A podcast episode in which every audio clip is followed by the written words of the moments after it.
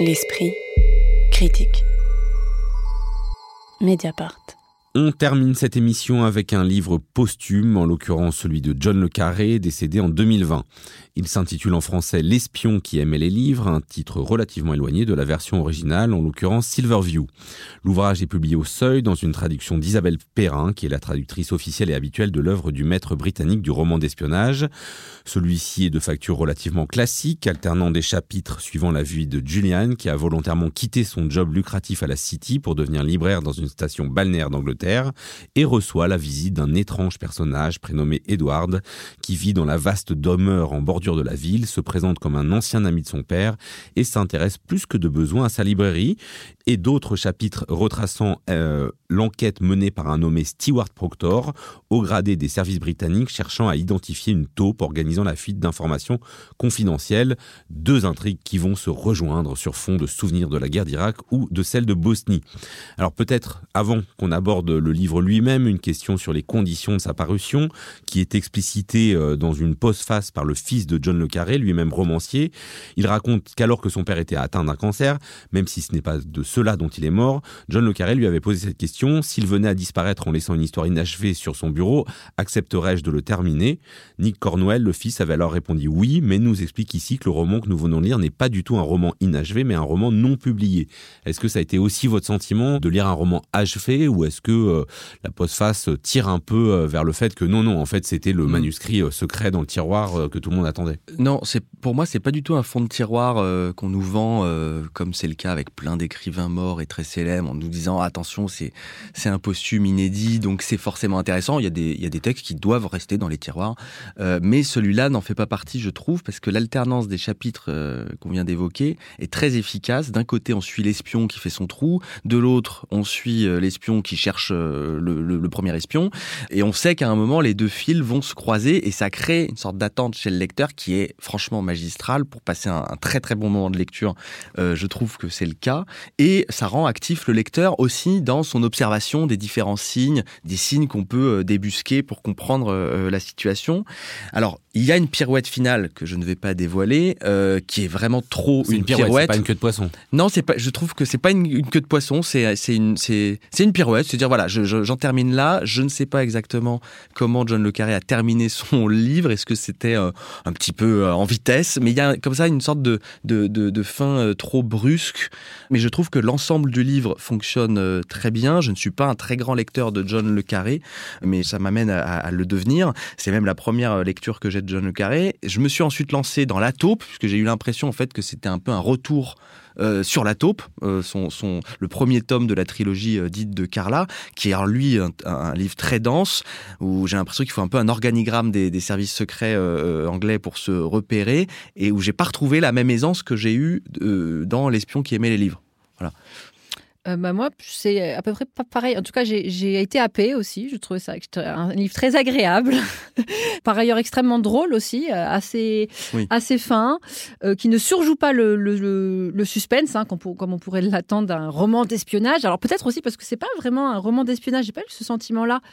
C'est-à-dire que, en fait, l'univers du renseignement, du service secret, c'est agit un peu ici comme un décor, comme un. Il est à distance, oui. Ouais, comme une toile de, de fond et que en fait ce à quoi nous avons accès, c'est plutôt, euh, comment dire, euh, un groupe euh, d'humains qui seraient donc liés non pas par les secrets partagés. Alors ça, c'est une phrase dans le bouquin. Il dit, il, donc il, parle d'êtres qui sont liés non pas par les secrets qu'ils partagent, mais par les secrets qu'ils se cachent les uns les autres. Et ça, je trouvais ça intéressant vraiment de à identifier et, et, à travailler l'idée que le secret n'est pas envisagé comme une absence ou un trou dans le lien social, mais comme le liant euh, lui-même comme un point de jonction, donc une manière de se tenir en relation avec les autres. Donc tout le monde a des, secrets, tout le monde le sait, mais c'est comme ça. Personne n'aurait la vulgarité de demander à l'autre plus d'informations sur sa vie. On se, on se contente de s'en douter, euh, un peu comme euh, il y a un moment donné, c'est Proctor qui se doute bien que sa femme se, le trompe, mais il n'a pas besoin de en savoir plus, sans doute parce que sa femme aussi euh, se doute qu'il se doute et que lui il se doute qu'elle elle se doute que se doute. Bref, en fait, voilà. Donc il y a tout un univers comme ça de, secrets qui s'accumulent, mais qui n'empêchent rien. Je veux dire, qui n'empêchent pas euh, finalement des, liens euh, sociaux réels et concrets, avec une véritable tendresse, notamment entre le, libraire et cet espion, qui repose sur une supercherie, sur une manipulation mais qui n'annulent pas la, la véracité de leur lien, en fait. Oui, alors moi j'ai lu ce livre euh, comme en, grande fan de, John Le Carré, puisque je, je pense que la trilogie de la taupe, comme un collégien, les gens de Smiley, c'est un chef-d'œuvre du XXe siècle. Donc, je peux peut-être commencer par simplement par le titre. Au début, j'étais agacée par le titre en français, l'espion qui aimait les livres. Je me suis dit, ah, il pastiche James Bond, quoi. Euh, euh, l'espion qui m'aimait, un James Bond qui aurait mal tourné, c'est bête, euh, c'est John le Carré. Mais en fait, non. En fait, le titre renvoie évidemment à John le Carré lui-même. C'est lui, l'espion qui aimait les livres, et dont d'ailleurs le titre du livre en anglais, Silverview, renvoie en fait au nom de la résidence de Nietzsche à Weimar. Le Carré était un énorme lecteur euh, amateur de du romantisme allemand, très fin connaisseur de la littérature allemande en général. Et donc c'est cet espion qui aimait les livres qui a fait cette œuvre magnifique euh, et dont et, on le lit évidemment ce dernier livre avec une forme de, nostalgie, je crois. Donc pour les fans de Le Carré, euh, dont je suis, ça évoque en effet plein de souvenirs de, de livres antérieurs, par exemple des gens de Smiley, puisque c'est le même modèle d'une enquête au cours de laquelle il s'agit de faire le tour de vieux espions pour comprendre qui a trahi. Après, c'est peut-être la limite un peu du livre, c'est-à-dire qu'on voit bien qu'il y a cette vieille génération d'un monde révolu qui était celui de John Le Carré, et puis cette nouvelle génération incarnée par le personnage du libraire, qui est un ancien banquier de la City, mais qui a renoncé au, au faste de l'argent, personnage qui n'est peut-être pas complètement crédible. Oui, on a quand même l'impression que Oui. euh, voilà, c'est quand même plus euh, quand il s'intéresse aux espions que John le Carré euh, réussit à faire exister ses personnages. Moi, j'avoue que le personnage de Julian, euh, je l'ai oui. trouvé un peu ectoplasmique, alors qu'effectivement, ce qui est Mais assez est beau, extrêmement c'est- drôle. c'est de montrer comment euh, des espions vieillissent. En fait, ça, on le voit pas souvent. Mais alors voilà, cette, cette, cette mélancolie, cet obscurcissement est pris en charge par le livre lui-même. D'abord, les livres de Le Carré ont toujours été mélancoliques. Il n'a pas attendu d'être un, un vieux monsieur pour, pour l'être. Et là, il, il, le- il en traite. Euh, je peux peut-être lire un, rapide extrait. Était-ce bien là le couple merveilleux que Proctor avait connu 25 ans plus tôt? Philippe courbé sur sa canne, diminué par son AVC, et John, silhouette maintenant chevaline dans son pantalon à taille élastique, son t-shirt orné d'un panorama du vieux Vienne s'étalant sur sa poitrine opulente. Proctor se rappelait l'époque où elle était une beauté irréelle, directrice des opérations au Levant, tandis que Philippe fumait sa pipe et gérait les réseaux du service en Europe de l'Est. Je voudrais quand même revenir sur la théorie du fils de John le Carré, sur la non-publication de ce roman.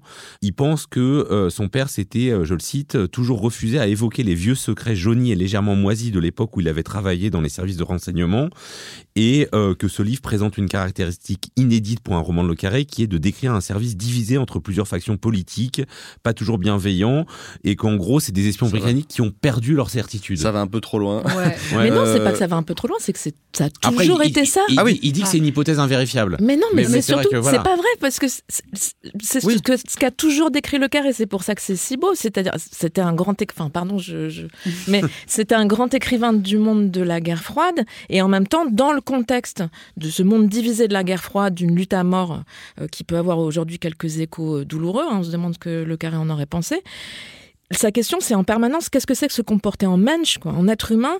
C'est le- les plus beaux textes que j'ai lus sur la question de savoir jusqu'où on peut aller en étant sûr d'être dans le bon camp, d'être dans le camp des justes. Et à cet égard, il a toujours eu un regard extraordinairement critique sur les services secrets anglais sous la coupe des enfin et les rapports avec les services secrets américains sur euh, les moyens qu'on pouvait utiliser en prétendant combattre l'ennemi. Oui, Mais c'est en fait, je- ça, ça- ça court tout le long de son œuvre. C'est pas ce Je livre en disais que ce livre-là, c'était un peu trop de de- d'en faire un, Ouais. un manifeste contre du les contre les techniques brûlot, euh, euh, euh, des, des services Ouais. secrets. D'ailleurs, j'aurais beaucoup aimé en savoir un peu plus sur euh, justement sur sur comment il voit le- le- les services secrets en 2000 en 2020 puisque ça se passe dans, à notre époque. Il m'a semblé à un moment que euh, il est ce, ce John le Carré lui-même était l'espion qui aimait les livres.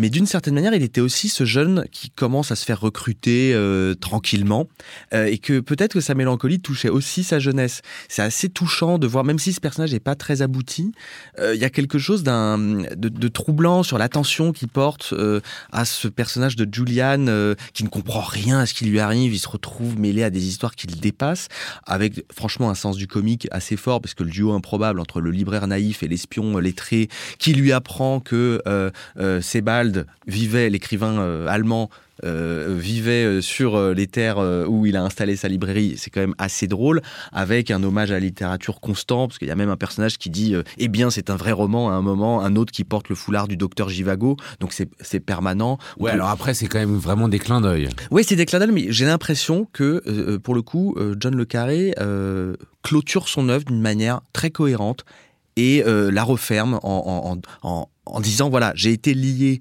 euh, même s'il est jamais vraiment revenu euh, en tant que tel sur son expérience assez courte hein, au, sein des, services secrets euh, j'ai été lié au service secret mais je suis en fait très lié à la littérature en tant que telle et au plaisir des histoires.